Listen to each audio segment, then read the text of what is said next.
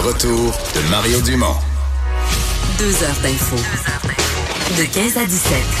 Il provoque et remet en question. Il démystifie le vrai du faux. Mario Dumont et Vincent Dessureau. Le retour de Mario Dumont. Bonjour tout le monde, bienvenue à l'émission 15h. On est lundi, c'est la première de la semaine. Bonjour Vincent. Salut Mario. Beau week-end. Très beau week-end. En as-tu profité? T'as-tu baigné finalement? Oui. Oui? Oui. Bon. C'était Frisquet. Bon, bon pour la circulation du sang. Excellent pour la circulation sanguine. Combien de temps? Euh, deux fois. Non, je vais samedi deux fois. Mettons quatre minutes parfois. OK. Ça réduit. C'est une Pas fois 40 minutes. Je comprends. Mais pas 4 secondes non plus. là. Non. Non, non, une fois que t'es dans l'eau, c'est. Mais je veux dire, mettons, en bas de 70, c'est un petit point de. Un petit point de rupture. ça. Tu, tu reprends pas le dessus jamais, vraiment. Non, non, ça reste, euh, ça reste frisquet, mais c'était. Quand ils vendent pas, puis qu'il fait vraiment chaud, dès que tu sors de l'eau, t'as quand même chaud. Il faisait soleil, euh, il ventait pas, c'était magnifique. C'est vrai. Et là, euh, on paye un peu le prix cette semaine. Ouais, Ça là, je pense que c'est comme fini, dans là, les ouais. prochains jours, malheureusement. Et c'est l'automne euh, Voilà. officiellement. Qui nous frappe. Ah, et on amorce cette semaine, euh, je pense qu'on peut l'appeler la semaine de l'environnement. Oui, euh, ça commence en force. Oui. si on peut dire. C'était très attendu quand même euh, cette journée euh, à l'ONU où plusieurs personnes allaient prendre la parole sur la, la question climatique. Et évidemment, la plus attendue était la jeune Suédoise Greta Thunberg qui a fait bon ce long voyage depuis l'Europe, on s'en souvient, en voilier pour finalement, bon, elle a passé, plus, elle a fait plusieurs événements dans les derniers jours, passé par la Maison Blanche et compagnie, mais c'était entre autres pour aller parler à l'ONU euh, donc aujourd'hui. Elle a donc euh, réprimandé les dirigeants de la planète pour euh, leur inaction contre le changement climatique et je dirais avec beaucoup d'émotion. Accusant même les dirigeants qui étaient en bon, plusieurs devant elle, donc à l'ONU, disant de lui qu'on lui avait volé ses rêves et son enfance. Je vais faire entendre un extrait de la militante un petit peu plus tôt aujourd'hui. This is all wrong. I shouldn't be up here. I should be back in school on the other side of the ocean. Yet you all come to us young people for hope. How dare you? You have stolen my dreams and my childhood with your empty words, and yet I'm one of the lucky ones. People are suffering. People are dying. Entire ecosystems are collapsing. We are in the beginning of a mass extinction, and all you can talk about is money and fairy tales of eternal economic growth. How dare you! Alors je vais vous traduire un peu ce qu'elle vient de dire. Je ne devrais pas être là, je devrais être à l'école, de l'autre côté de l'océan, alors qu'elle a la voix quand même tremblante. Comment osez-vous? Vous avez volé mes rêves et mon enfance avec vos paroles creuses. Je fais pourtant partie de ceux qui ont de la chance. Les gens souffrent, ils meurent, des écosystèmes entiers s'effondrent. Nous sommes au début d'une extinction de masse. Et tout ce dont vous parlez, c'est d'argent et de contes de fées, de croissance économique éternelle. Comment osez-vous?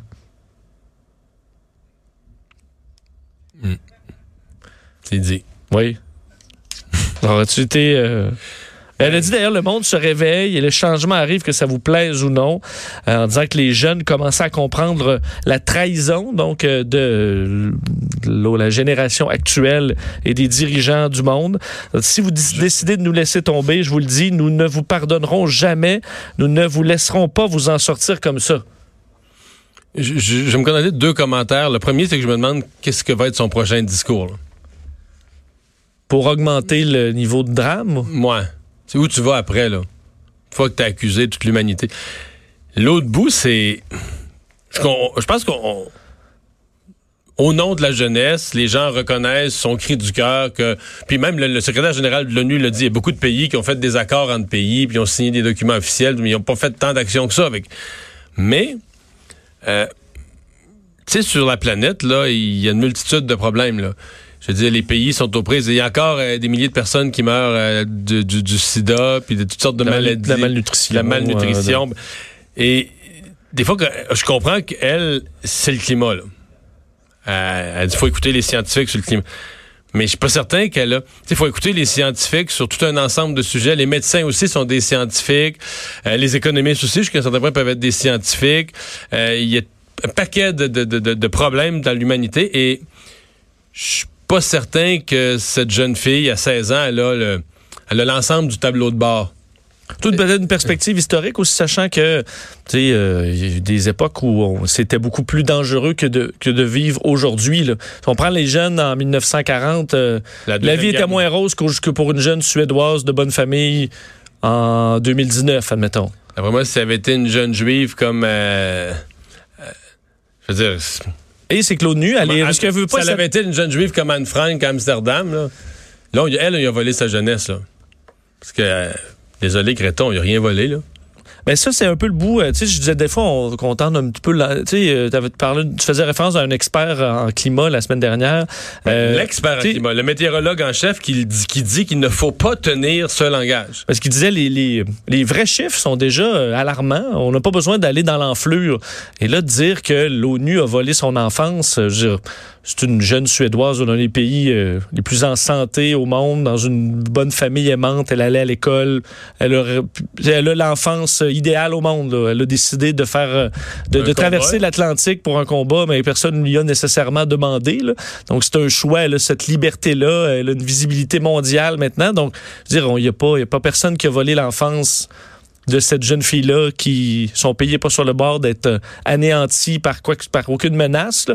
Donc euh, ça de dire aux gens de l'ONU qui veut veut pas l'ONU, je comprends, ils ont leurs défauts, mais à travers le le temps, l'ONU a travaillé sur des problématiques mondiales super, là, la, déclu- la dénucléarisation de certains pays, Ben, même ce qui était l'environnement, demandé par l'en- le- L'environnement, euh, sur les changements climatiques, l'ONU a joué un rôle de leadership jusqu'à un certain point. Et il n'y en a peut-être pas assez de fait.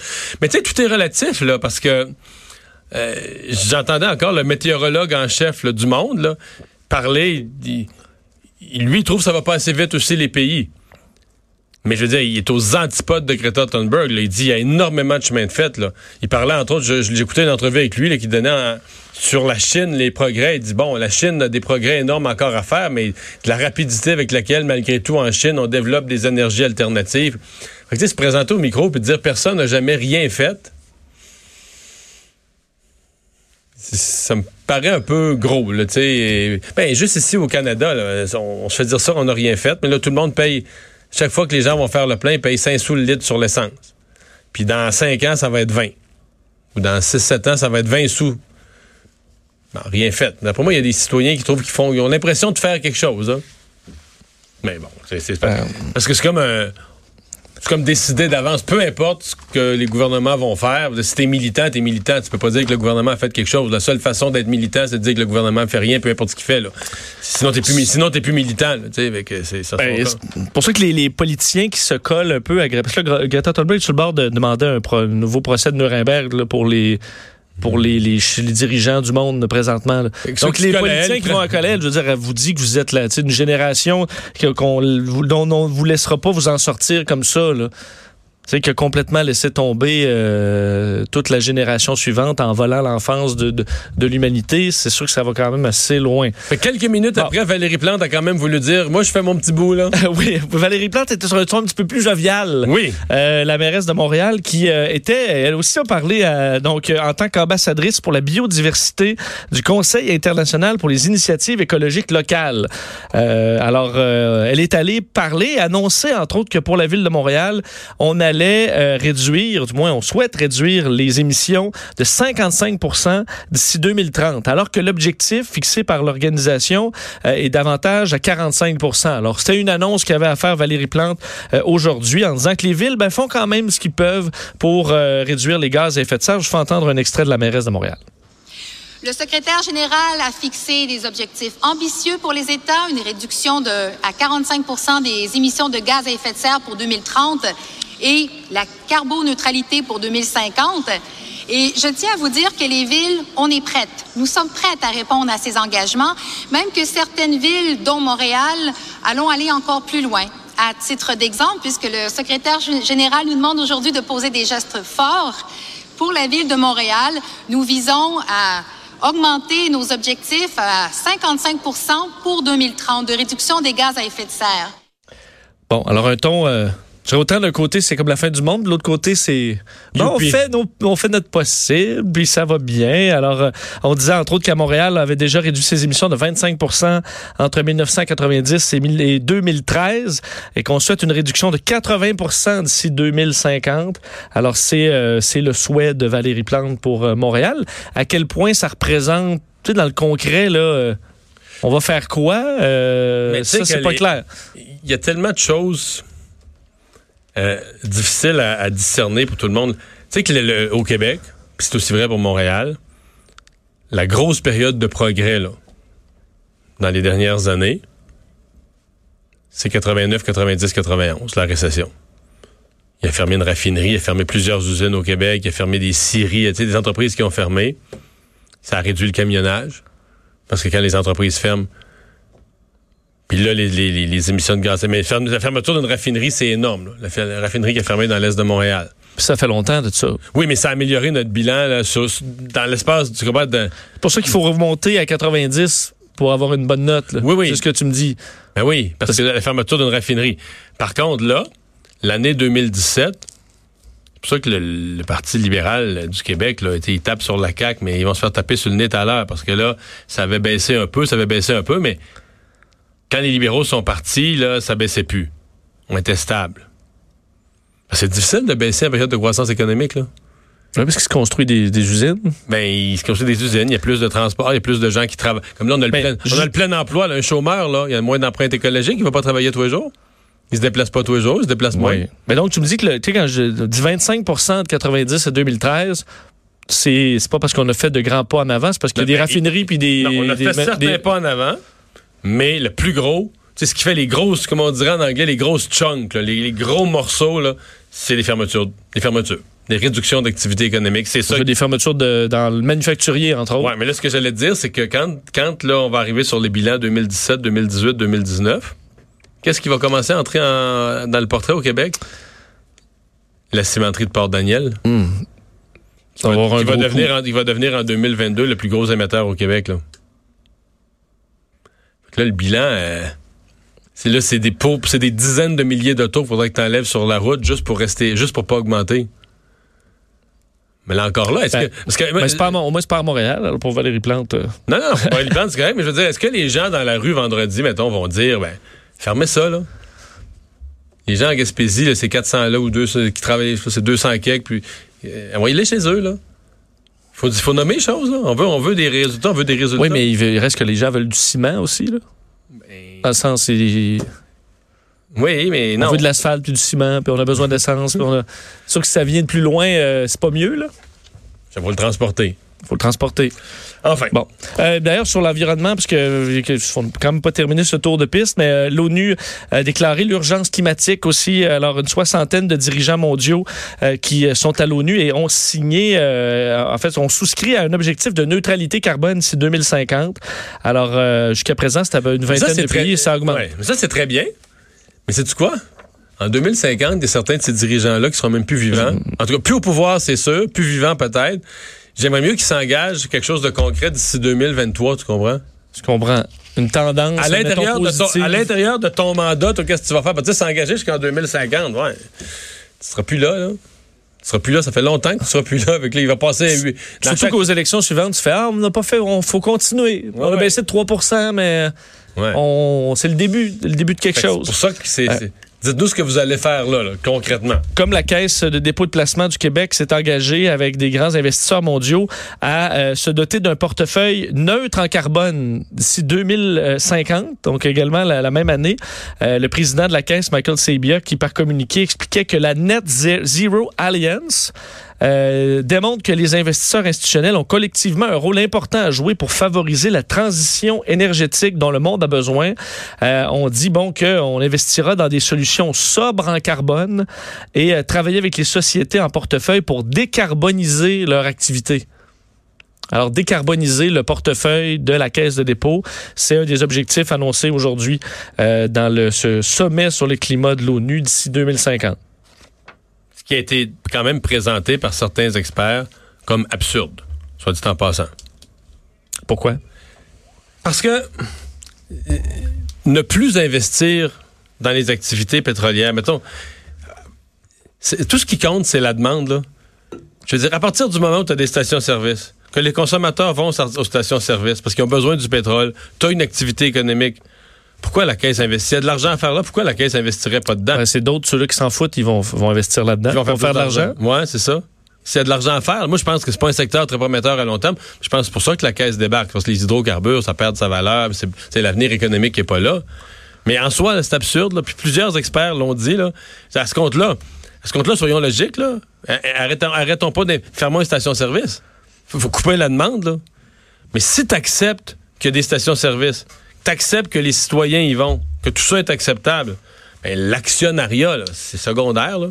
Je veux dire, est-ce que tu penses sérieusement que les pétrolières vont mourir par manque d'investisseurs? Non. S'il y a de l'argent à faire, là, qu'ils vont manquer de- ils vont manquer d'investisseurs pour aller mettre l'argent dans leur poche. Non. Ça n'arrivera pas. Là. Fait que même si la caisse n'en fait pas partie, Ben, sinon, ça va avoir des, il y aurait des, Québé- en fait, une grande partie des Québécois, s'ils pouvaient mettre les, dans des actions qui payent, mettons, si tu te rends compte que ça va être là-dedans, ben, ils vont le mettre là-dedans. mais voilà.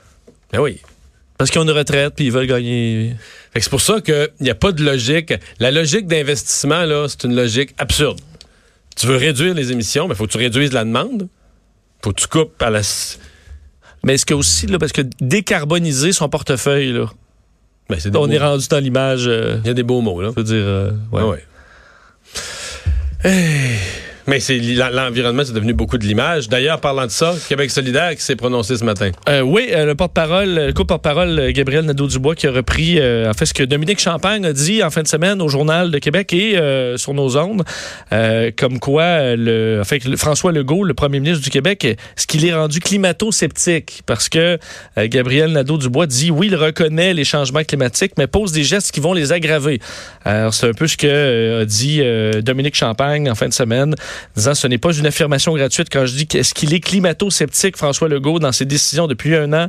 Il se comporte comme un euh, qui ne veut pas donc apparaître comme un climato-sceptique, mais qu'il l'est. Bon, mais. Voilà. Mais, mais le seul, le- l'exemple qu'ils ont, c'est le troisième lien. c'est comme c'est un symbole, ça aussi, totalement. Puis il faudra encore faire la démonstration que les autos congestionnées, parce que présentement, il y a des gens congestionnés des heures de temps qui brûlent de l'essence à pas avancer, que ça, ça représente aucune, aucune émission grave. là. C'est le troisième lien qui, lui, amènerait des émissions plus graves. Ça, ça reste à être démontré, ça aussi. là. Surtout s'il y a un transport collectif sur le troisième lien. Faudrait faire la, faudrait faire l'étude. Effectivement. Mais c'est c'est un sujet qui devient lourd. C'est un sujet qui devient là, cette semaine, ben, Mais surtout sur le ton, c'est que là, on s'en vient plus dans la, On dans la rationnelle, le rationnel. On- C'est une guerre de, de génération même. moi, oui. Oui. Là, les jeunes vont manifester, mais ce qui est drôle, c'est les politiciens qui vont aller à cette manifestation-là. C'est comme à partir du moment où c'est une guerre de génération, là, vous n'êtes plus avec les jeunes. Vous faites semblant d'être avec les jeunes pour vous donner bonne conscience, mais Parce que les jeunes, ils sont pas de votre bord. là. non, non. Vous êtes au bas des accusés. vous avez une voiture, vous avez vous consommez, euh, vous avez fait des voyages. vous allez- euh, les, les gens de 40 ans et plus qui vont à manif, même 30 ans et plus qui vont à manif, c'est comme vous vous mettez dans la photo pour pas être au- pour faire semblant que vous n'êtes pas au banc des accusés, mais vous êtes le mal. là. vous êtes le mal, c'est ça. Fait que vous allez à la manifestation, vous donnez bonne conscience, mais vous vous ridiculisez. Là. Tu sais, tu peux pas être des deux bords à la fois. Là. À moins que des gens vraiment sont des militants depuis 30 ans pour ça, puis qu'ils n'ont plus d'auto depuis 1989. Mais vous arrivez de Cuba cet hiver là, pour un petit deux semaines à chaleur, euh, vous n'êtes pas invité. vous n'êtes pas invités. Non. Euh, un décès hier au marathon de Montréal, c'est triste, mais ça, arrive- il me semble que ça arrive de plus en plus souvent. hein. Oui, euh, c'est drôle parce que je voyais des entrevues sur le- à- juste avant le marathon de Montréal. C'est une question qui revient de plus en plus. hein. On dirait qu'à chaque marathon, bois dans plusieurs d'entre eux, il y a des, des événements euh, tragiques. Malheureusement, hier, le- celui de Montréal a été marqué par un décès. Un participant au demi-marathon qui est décédé hier, Patrick Nelly, un ingénieur de 24 ans seulement, qui a fait un, un arrêt cardio-respiratoire juste avant l'arrivée, un kilomètre avant le fil d'arrivée. Euh, bon, euh, il était à quelques centaines de mètres du parc La Fontaine, s'est effondré au coin des rues Chérier et Saint-Hubert sur le plateau Mont-Royal. Euh, plusieurs personnes sont intervenues, des gens du public qui étaient là pour encourager les coureurs, dont une médecin résidente en psychiatrie, Audrey-Anne Gagné, qui est intervenue rapidement, ont commencé des manœuvres. Et là, il semble y avoir eu quand même quelques problèmes qui ont été dénoncés par plusieurs témoins et des gens qui sont intervenus sur euh, l'homme qui était en arrêt cardio-respiratoire. euh, c'est que, bon, on dit, il y a une personne qui massait, mais personne ne ventilait. Alors, quelqu'un qui est arrivé, on recherchait entre autres un masque pour, euh, pour de masque de réanimation. Finalement, une policière en a apporté un, mais on dit que les policiers, selon certains témoins, ont été plutôt passifs. Ça a été long avant d'avoir l'intervention des pompiers ou des ambulanciers sur le site. Alors, quelques critiques comme ça. C'est sûr que dans le feu de l'action, des fois, les minutes paraissent paraissent des heures, mais ça semble pas avoir été très rapide alors qu'on était très près de l'arrivée. Alors une zone où tu dis il va y avoir plein d'intervenants un peu partout prêts à réagir en cas de problème comme ça. Euh, la relationniste de l'événement euh, dans un courriel entre autres envoyé à la presse, José Massicotte, a répondu bon la personne concernée a été prise en charge par les services d'urgence, alors faut demander à Urgence Santé.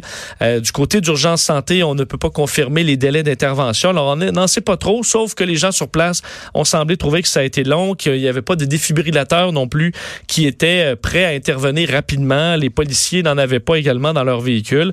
Alors, ça a pris quand même un, certain temps, alors qu'effectivement, il y a des événements du genre assez régulièrement dans des marathons qui impliquent maintenant des milliers et des milliers de personnes, dont des fois des coureurs un peu moins expérimentés. Là, c'était sur le demi-marathon. Alors, c'est des choses qui peuvent arriver. Est-ce qu'on est prêt à demi-marathon? Peut-être pas. Mais demi-marathon, c'est quand même 21 km. Là. Moi, c'est beaucoup, c'est beaucoup. Mais je suis quand même intrigué c'est tellement à la mode courir que personne, personne ose se poser publiquement la question, dire, ben, c'est quoi tout ça, là? C'est quoi cette folie-là de courir 40 km, 20 km? Ça devrait pas être laissé à une toute petite, euh, toute petite tranche de gens super entraînés, d'athlètes de haut niveau. Mais avant, c'était beaucoup des marathoniens, disons, euh, qui font, c'est comme euh, des athlètes euh, spécialistes là-dedans. Comme mais maintenant, c'est plus un, un défi personnel. de le faire une fois dans sa vie. trop à mode, là. C'est devenu trop à mode, là. Puis là, à un moment donné, les gens se disent, faut un programme d'entraînement. Mais ben, moi, mettons, je me faisais un programme d'entraînement pour un, marathon au mois de décembre. Mais ben, je te denonce déjà que je ne le respecterai pas, là. Parce que je travaille beaucoup, parce qu'à un moment donné, j'ai d'autres choses. Parce qu'un soir, au moment où j'irais m'entraîner, quelqu'un me demande un... Ma fille me demande un livre. Fait n'importe quoi, là, tu sais fait que là, ben, là, tu, l'annules pas, là. Tu t'es inscrit, tu t'es mis ça comme défi, puis là, tu t'es... Puis même là, pourquoi tu t'entraînes? Pourquoi tu t'entraînes pas juste pour être bien? Pourquoi tu t'entraînes de faire un marathon, euh, faire un sport extrême comme ça? Euh? Il y a quelque chose qui, y a quelque chose qui m'échappe. Je sais que c'est la mode du moment, la volonté. Est-ce que certains veulent comme un peu cocher ça, dire Mais c'est la volonté de fait une fois dans sa vie. Euh. Ouais, mais la volonté de se dépasser. Là, t'entends ça, il faut se dépasser. Faut... Puis là, la santé. C'est la santé. Le gars, il, le type est décédé, là. Il est en santé, là. Je peux pas croire. Ouais, puis il y a des cas quand même. Euh, ah, ben, plusieurs. Des cas, mais des cas aussi de gens qui vont euh, avoir des microfractures, des, euh, des, des, problèmes physiques reliés à du surentraînement aussi, parce qu'il y en a qui ça devient une problématique, là. Non, le surentraînement. Les, genoux, le dos. Oui, qui viennent avec des chevilles de personnes âgées alors qu'ils ont 30 ans. Là. Ça arrive aussi si tu t'entraînes pas. C'est pour ça que je... J'ai l'impression que c'est une affaire comme de professionnels avec des entraîneurs professionnels. Bon, on les voit en avant, là, ceux qui gagnent. Là. Ah oui. dire, sont une heure en avant de tout le monde. Euh, c'est des super athlètes. on a voulu, tu sais, j'ai mis le monde on a voulu démocratiser ça, mais démocratiser, je comprends, démocratiser, c'est donner accès à tout le monde. Là. je veux dire, euh, mettre tout le monde à risque, c'est pas démocratiser.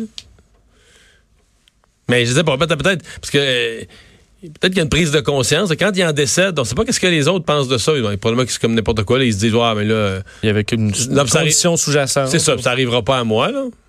Mais là, lui, il devait être. Samedi, là, si tu avais parlé, euh, regarde, demain, là, tu finis le marathon, c'est ta fin de ta vie. Là. Il, t'aurait pas cru, ce jeune-là. Il t'aurait dit, c'est sûr que non. Peut-être les autres, mais pas moi. Non, puis. Euh, euh, là, on fait le tour. Est-ce que est-ce qu'il y a le bon encadrement? Est-ce que... Mais nécessaire? Faut-tu vraiment, faut, que tout le monde, faut, que tout le monde court, tout le monde court des marathons. C'est ça, là. On est.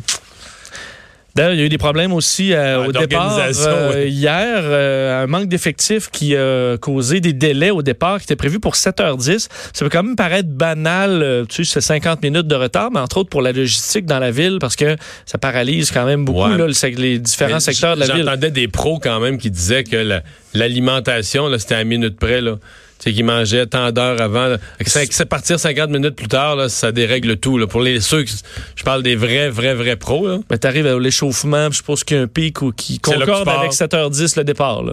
Euh, oui, même, même les, les, plus vite, le cours en quoi? 2h15, 2h30, il faut de l'énergie pour toute la période. Là. Fait si tu pars 50 minutes plus tôt, ça peut changer ton Parce que Dominique Piché, le producteur et directeur de la course, qui vous avez peut-être entendu cet extrait-là, qui a présenté ses excuses, puis il était même, euh, tu sais, émotif là, donc il s'est adressé aux Québécois pour Ah, pourquoi il s'est s'excuser. adressé aux Québécois? je, je sais pas. Je pense qu'il y avait, voyez, une grande ampleur s'excuse cette- au coureur, je comprends.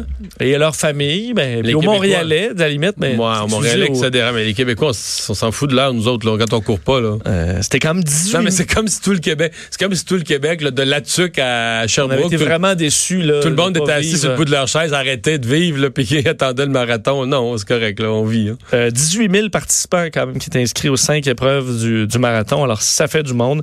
Mais évidemment, c'est un casse-tête logistique aussi qui a été retardé hier. Alors, peut-être des trucs à revoir pour l'an prochain. Action collective qui vient d'être acceptée contre les CHSLD.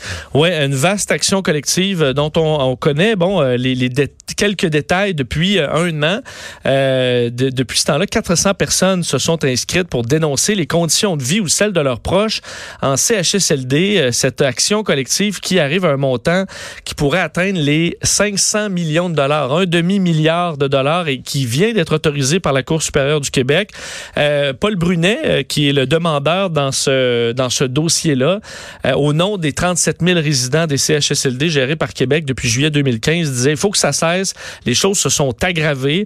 Euh, on dit que les personnes logées dans les établissements euh, ont de mauvais traitements depuis des années, que ça porte atteinte à leurs droits fondamentaux, à la sécurité, à la dignité. Alors on demande compensation. Ce qu'on note comme exemple, on en connaît plein, on a vu plein de reportages, mais par exemple le port des couches à des patients qui en ont pas besoin, qui ne sont pas incontinents, de- évidemment, ou qu'on les laisse dans leur couche souillée très longtemps. Euh, ne pas- port des couches pour des raisons, on va dire, euh, administratives ou d'organisation du travail, ouais. là, c'est ça. plutôt qu'une nécessité. Ne pas assurer, euh, assurer la prise de médicaments selon la prescription du médecin. Des proches qui doivent payer davantage pour obtenir des soins adéquats aux résidents, leur payer pour des soins de base.